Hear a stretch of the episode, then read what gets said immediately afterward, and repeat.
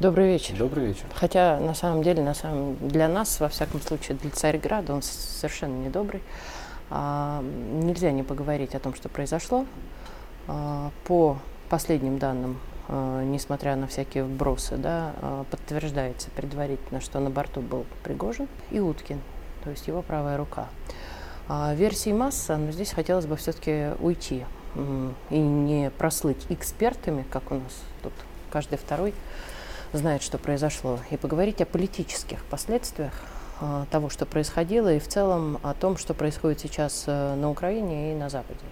То есть все эти истории, месть Путина, как он красиво сбил э, самолет, а самое интересное, в одном и том же издании было написано, как здорово, что в очередной раз Путин показал наше лицо, а чуть ниже, что классно нас, наш групп от, э, ГУР отработал. Э, ну, понятно. Паноптикум. Э, что с, вот тебе есть сказать на эту тему? Значит, давай сначала я сделаю маленькую преамбулу, чтобы наши зрители понимали, о чем я могу и о чем я не считаю правильным говорить. Я являюсь специалистом по внутренней политике России. А я являюсь экспертом в том смысле, что я понимаю, какие последствия может иметь то или иное событие. Никакой тайной, подковерной, ни у кого больше не имеющейся информации про бомбы, ПВО, вот и тайные пружины, значит, закулисных переговоров у меня нет. Их ни у кого нет, и у меня тоже. Вот, просто в отличие от многих, я это честно признаю. Мы имеем на поверхности несколько вещей. Первое – Смерть Пригожина используется сейчас противником, причем не 100. украинским противником, а настоящим нашим противником, западным, для того, чтобы попытаться воздействовать на внутреннюю политику России. Этим занимаются англосаксы. Они этим занимаются очень прямолинейно и очень быстро, потому что они понимают, что окно возможностей, это окно возможностей для них вот-вот закроется. Поэтому, если посмотреть на утренние сегодняшние обложки английских газет, таких как Daily Mirror или The Sun, то мы обнаружим, что они все сделаны под копирку. А свободная пресса Великобритании в едином порыве одними и теми же словами Путин's revenge, то есть месть Путина, описывает происходящее. Почему? Потому что для них крайне важно попытаться с помощью происшедшего снизить рейтинг президента Путина в России, во-первых, и на территории подконтрольных им стран, во-вторых, их страшно раздражают опросы общественного мнения, в которых выясняется, что относительно большой процент граждан стран НАТО считает Путина уважаемым человеком, доверяет ему и хотел бы с ним взаимодействовать, вместо того, чтобы его постоянно хаять. Это пункт раз. Для той же самой работы на нашей территории, на нашем внутреннем контуре, как говорят в администрации президента, используются, естественно, политические иммигранты из России. Они говорят примерно то же самое, что англосаксы. Используется тот э, инструментарий, который есть у украинцев. Поскольку украинцы при этом не очень понимают, что делают их хозяева, они делают э, сразу две вещи, как ты и сказала. С одной стороны Путин бяка, с другой стороны это наши разведчики прекрасно сработали. Большое им спасибо, саморазоблачение всегда было очень уместно на этой войне. Теперь смотрим на то, что всерьез происходит внутри. Первое. Конечно, мы потеряли народного героя, даже двух народных героев. Эта потеря невосполнима, это правда. Второе. Эта потеря будет иметь два разнонаправленных следствия. Во-первых, деятельность э, Вагнера и того, что Россия, так сказать, делала с Вагнером, она будет сейчас очень существенным образом перестраиваться.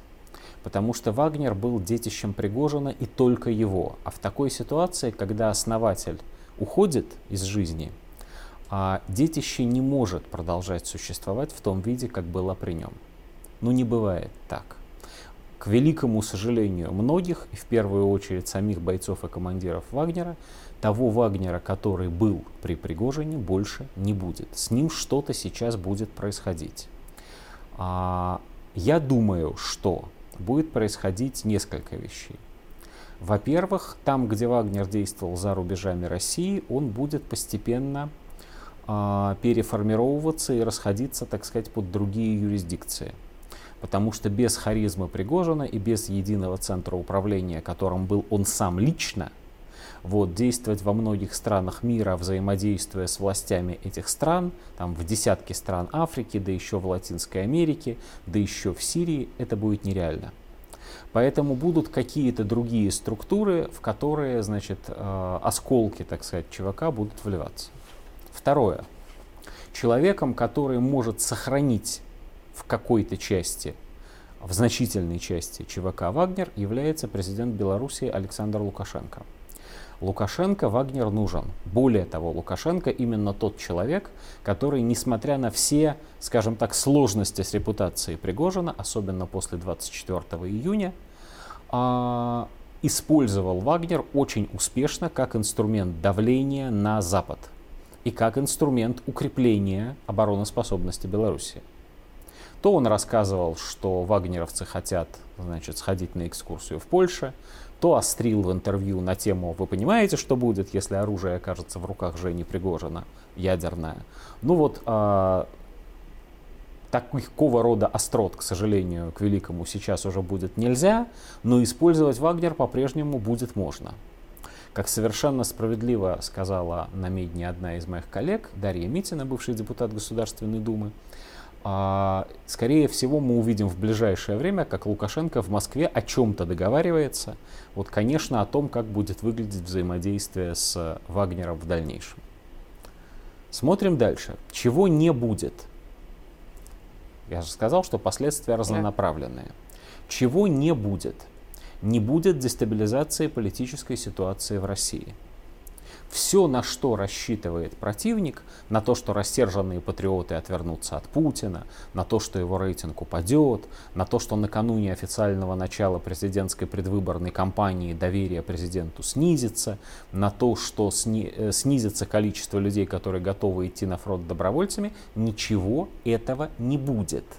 Это мой экспертный прогноз, и я абсолютно убежден, что а, ближайшие опросы общественного мнения – на протяжении следующих недель и месяцев будут показывать именно это. А можно даже да. интересное добавление в подтверждение? Во-первых, много говорила с вагнеровцами, благо знакомых немало, и все они очень были злы, когда Цепсова вчера э, выкинула в эфир трех якобы вагнеровцев, которые говорят, что они уже собираются идти на, на Москву, мстить Путину. И э, каждый вагнеровец, с кем я говорила, сказал одну вещь. Говорит, ну, в разных словах. Кто-то говорил, я не осел, другой говорил, вы что, считаете нас идиотами, что мы в это поверим? Ну и так далее. А, и могу сказать, даже психологический эффект, который я наблюдаю э, из э, тех ребят, с которыми я знакома, они только еще больше сплотились. И это, еще больше это, хотят... Это, это само собой понятно, это правда, это правильно. Правда и другое. А, вопреки тому, что часто говорят про нашу власть, она в сложившейся ситуации стала действовать абсолютно грамотно и правильно, не начав истошно что-то поспешно кричать.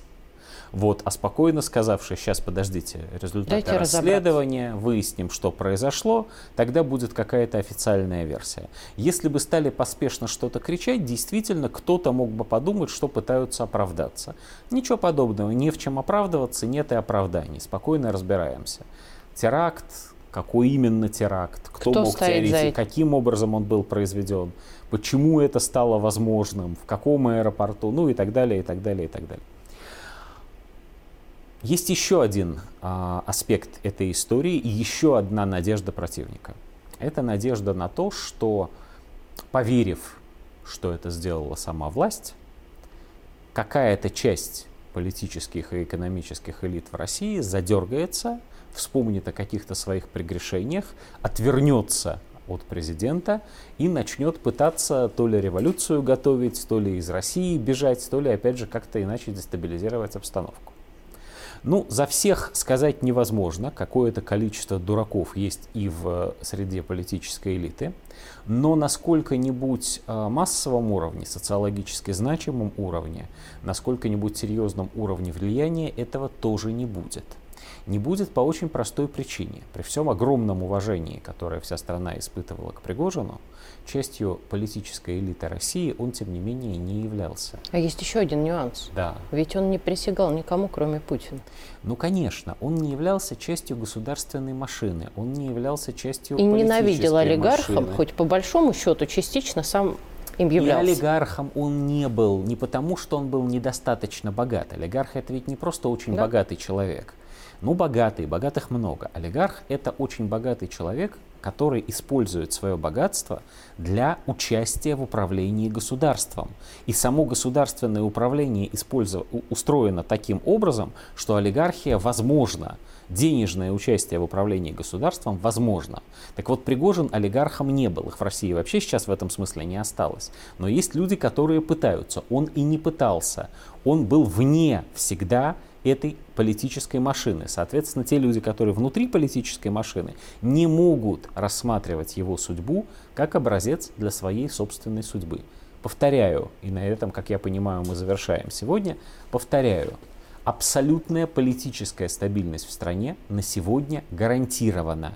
Россия похоронит народных героев, воздаст им должное и пойдет дальше, как сказал Малафеев, штурмовать Киев. Спасибо большое.